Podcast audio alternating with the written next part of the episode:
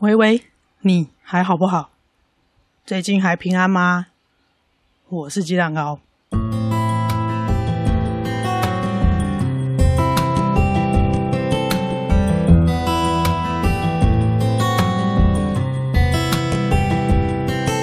片头音乐感谢 Oyo Music 提供。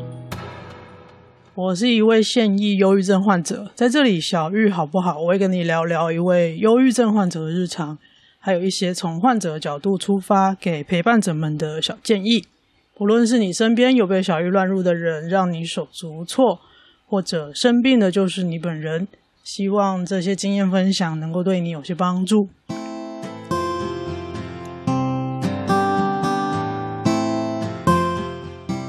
如果是比较早期就开始收听这个 podcast 的朋友，可能会发现这个节目。的更新频率降低了非常多。从跟前房东的纠纷之后，我就收到很多关心的讯息，非常谢谢。没错，呃，我的郁症症状加重了，所以目前生活的大部分时间就是又进入一个。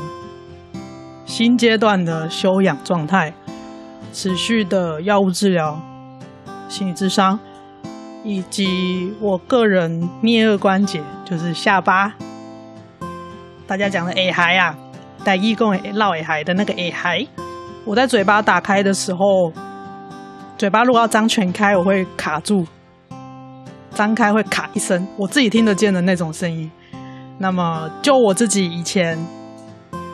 在研究所学到的知识，我自己知道，呃，颞颌关节就是牙齿上下排牙齿分开这个这个关节呢，它一旦退化了，没得救，所以有非常非常多的退化性的颞颌关节炎患者，他其实是非常年轻的人。退化性关节炎，它就纯粹就是在讲关节状态，跟你年龄没有关系。在研究所的时候学到这件事情，所以我知道我的嘴巴有常年打不开的状况。这一次就也开始找自费的物理治疗师处理我的嘴巴的问题。因为在郁症加重的这段期间呢，我同时也发生了连吃东西都很困难的状况，就是连咬合都会痛，连吃东西都有问题了。所以非常谢谢这段期间这位物理治疗师的帮忙，我从他身上学到非常非常多。这个在之后我会再慢慢的整理跟分享，因为这位治疗师他也是一个很愿意跟我分享他所学所思所想的人，可以说是遇到一个同温层吧，一个缘分。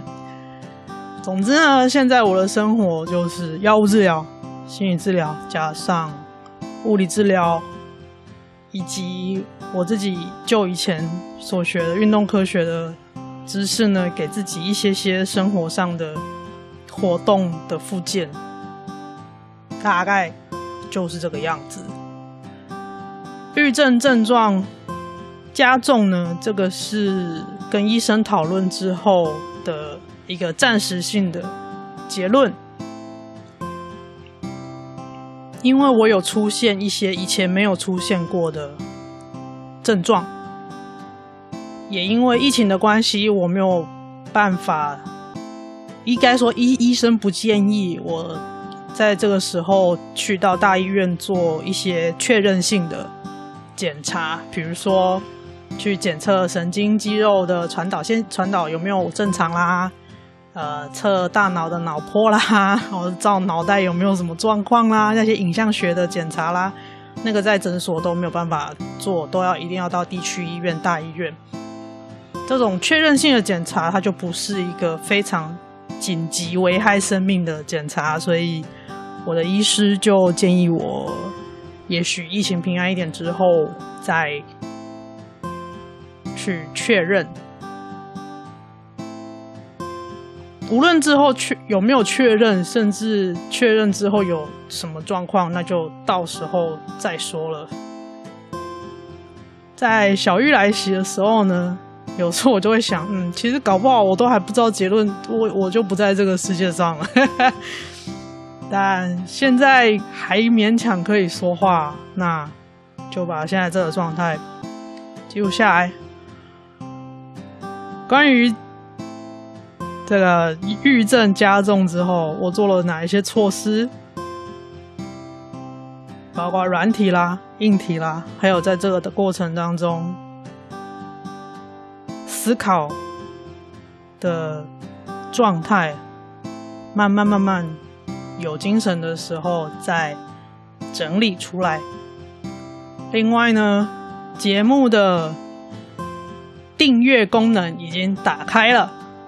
Firstory Hosting 平台他们现在打开了按月赞助的功能，你可以每个月抖内我的咨商基金，我把它设定成咨商基金。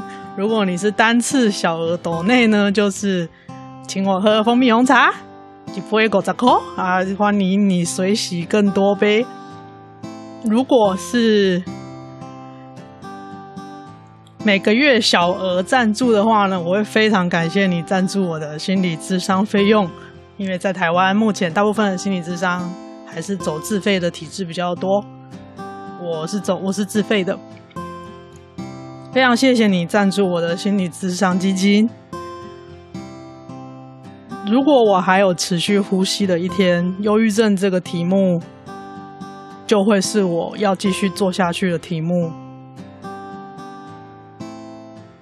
也许是倡议，也许是讲座，也许是各式各样的活动，我会在这个题目上说我可以，我愿意，我想说的话。节目内容都是个人经验分享。我喜欢的东西，你可能不喜欢；适合我的，不见得适合所有人。欢迎参考，但请不要用节目的内容去代替你的个别治疗。有需要的话，也请你直接就近咨询精神科、身心科医疗院所或者合格的心理咨商所。查询方法在 Show Notes 节目笔记里面会附啊。如果我忘记附。呃，你就搜寻一下旧的集数，我应该有讲过了。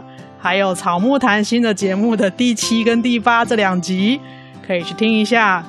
你在走进智商室之前，可以先预先想好，先做一些心理建设，做好一些思想上的准备之后，再走进智商室。走自费有一个好处是，你不会在健保上留下记录。目前的困境是，你在健保卡上留下长期的身心科就诊记录，会有一些生活上的困境要面对。短短的几分钟，这次的小玉好不好？我想跟你说的是，大休息生活呢，无业游民的生活呢，要继续啊。这个 podcast 还是会继续是一个现役忧郁症患者来。说他的修养生活，那就这样喽。我是电池坏掉人鸡蛋糕小玉，好不好？谢谢你的收听，喂喂，你还好不好？